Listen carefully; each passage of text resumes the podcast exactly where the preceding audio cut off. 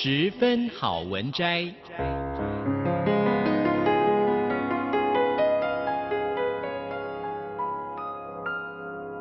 十分钟的心灵补给站。无论是快乐还是悲伤，不管是白天或是黑夜，阅读一篇好文章，也许只要短短十分钟，却能在你的心头低回，往复不已。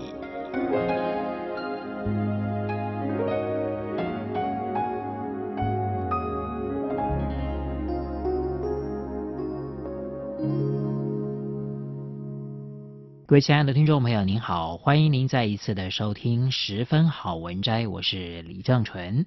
我们经常介绍的这本书是大是文化出版的《餐桌上的味觉练习》，作者是石井克之、贾克吕贝塞等人，翻译者是李珍慧。说到味觉，它指的是什么呢？是甜味、咸味、酸味、苦味吗？其实每一种味道不仅仅是单纯的甜或苦，也是充满人生经验的复杂变化。而味觉练习不是分辨味道的能力，而是能够找到适当的词汇，再以过往的经验跟记忆表现自己的感受。那今天节目当中，我们要来跟大家分享的这段篇章是影响探索味觉的外在因素。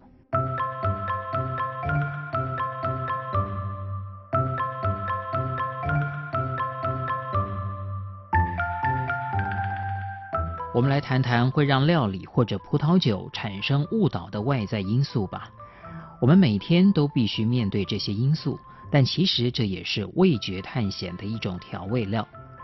首先是颜色，葡萄酒和桌巾颜色的关系如下：白色桌巾会使得所有葡萄酒都给人很舒适的氛围，让人食指大动；红色的桌巾会抢去白酒的风采。另外一方面，红葡萄酒的颜色会变得更有温度。蓝色的桌巾和白酒、红酒都不搭。不过，蓝色桌巾在普罗旺斯是常见的装饰，所以如果眼睛习惯了明亮的蓝色，应该就不会觉得画面不协调。浅黄色的桌巾会使得白酒呈现氧化般的颜色，红酒看起来则年轻许多。绿色桌巾让白酒显得更有生气。更年轻，不过若是红葡萄酒加上绿色的话，似乎就没这么美味了。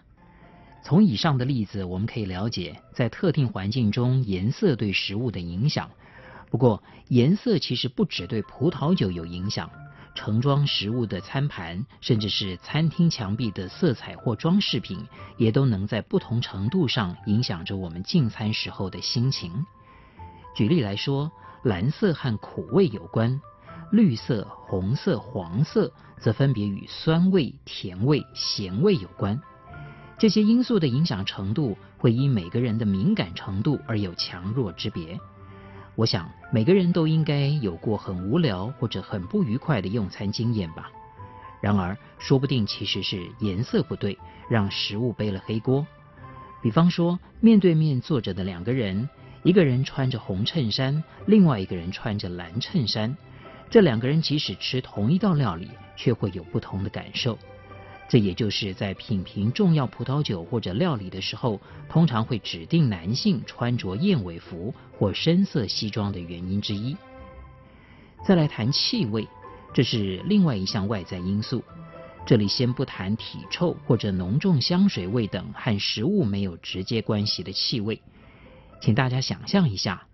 没有冲洗干净，或者是残留食物痕迹的餐盘、玻璃杯，或者是还沾有洗碗水味道的餐盘跟玻璃杯，残留洗碗巾味道的抹布，这些气味都会让我们对食物产生疑虑。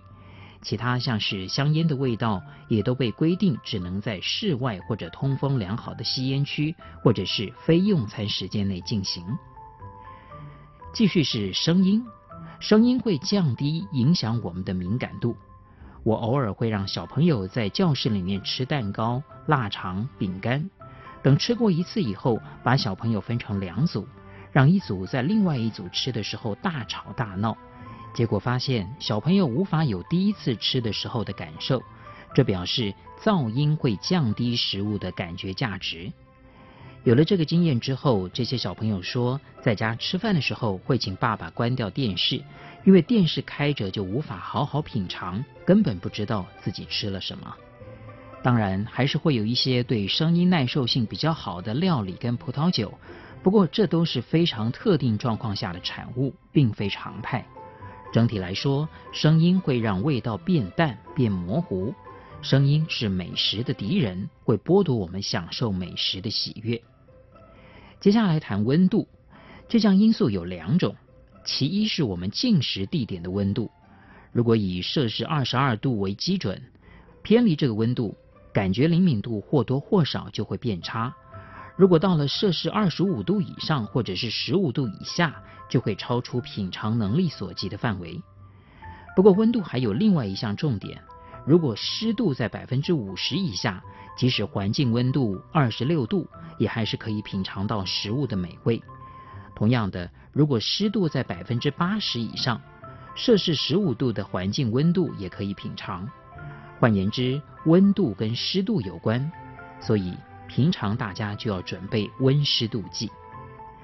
另外一种因素则是食物放入口中的温度，温度的影响因食物而异。比方说，有人习惯喝热腾腾的咖啡，但也有人喜欢温温的咖啡。喝热咖啡的人随时都可以拿咖啡就口，可是喜欢温咖啡的人就必须等放凉一点才行。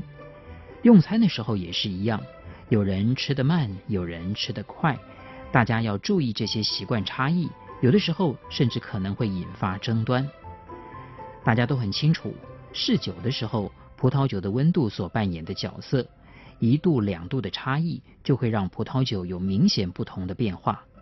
然而，我们却常常用过低的温度来供应白酒，用过高的温度来供应红酒。至于饮水，一般人都比较喜欢冰凉的感觉，所以视季节或状况，最受欢迎的饮水温度是摄氏十二度到十六度。当然，料理也会因为温度而有所改变。列举以下的例子：热的时候，酸味、甜味、咸味比较明显；冷的时候，苦味比较明显，触觉比较不灵敏。三叉神经对刺痛，也就是麻的感受，和收敛性，也就是涩的感受比较敏感。那热的时候，对灼热，也就是辣的感受比较敏感。综合以上的描述，我们可以知道，考虑到吃的人来准备餐点是一项艺术。而为了成就这项艺术，除了吃之外，还必须拥有丰富的知识。如同大家所知道的，要学会艺术并不容易，因为艺术是活的，而且还和各领域知识相关。因此，当我们能够运用五感去感受、思考，也就能够跨越各种学问及知识。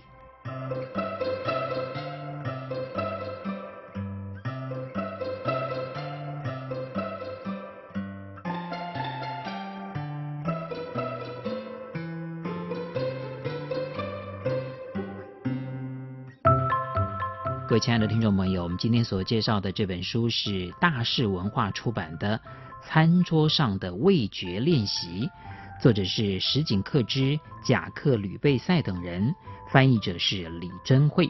非常谢谢您的收听，我是李正淳，我们下一次空中再会。